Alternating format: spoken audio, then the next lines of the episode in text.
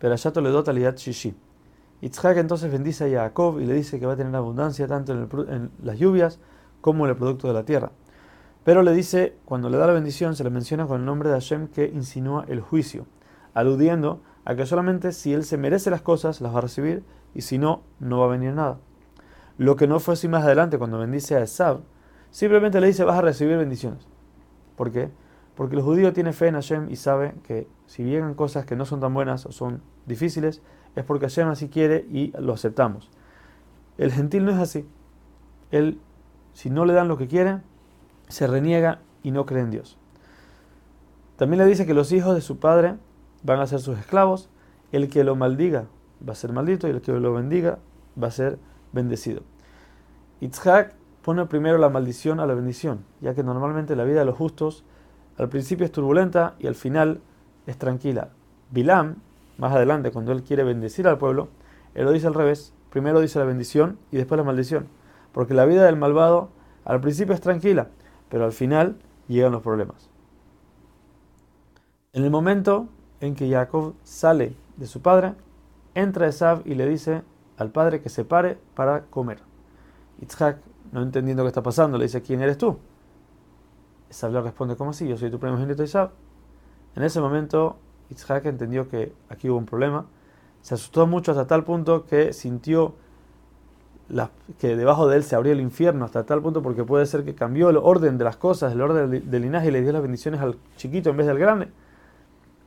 Cuando Esav escucha esto, se enoja y se dice a sí mismo, puede ser que por eso Jacob se llama Jacob, porque él me emboscó dos veces. La palabra Jacob puede venir de la raíz en hebreo que significa emboscar.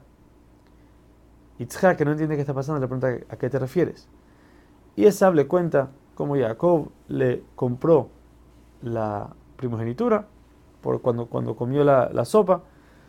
Itzhak al escuchar esto se tranquiliza y dice que le dio las bendiciones al que tenía que ser y acepta todas las bendiciones que le, que le dio a Jacob, las acepta y se las deja. Esab le, le, ruega a su padre que le dé por lo menos otra bendición, a lo que Yitzhak le dice, ¿de qué sirve que te dé todas las bendiciones que te dé? Ya que a Jacob le dije que sus hermanos van a ser sus esclavos, entonces todo lo que adquiere el esclavo lo adquiere el, dueño, por lo que todo lo que te dé va a ser de él. Pero Yitzhak igual le da una bendición y le dice que tú vas a vivir por tu espada.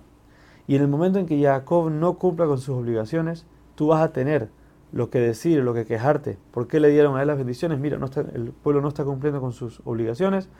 Ahí vas a quitarte el yugo de Jacob y vas a subir arriba de él. En ese momento Esab odia en su corazón a Jacob y se dice a sí mismo que en el momento en que su padre muera, él va a buscar a, su hermano y a matarlo. Rivka, que escuchó por inspiración divina lo que estaba pensando Esab, le dice a Jacob que se vaya a Harán, su tierra natal de Rivka, con su hermano Labán. Ahí que se quede hasta que pase la furia de Esab. Ella va con Isaac y le dice que no, ella no acepta que Jacob se case con una de las hijas de Kenan, por eso quiere que lo mande a donde su hermano. Isaac llama a Jacob y le dice, no te puedes casar con mujeres de aquí, vete a Harán, donde tu tío, y busca una mujer de allá. Isaac le dice que la bendición que le dieron a Abraham, que sea un pueblo grande, que se cumpla a través de él.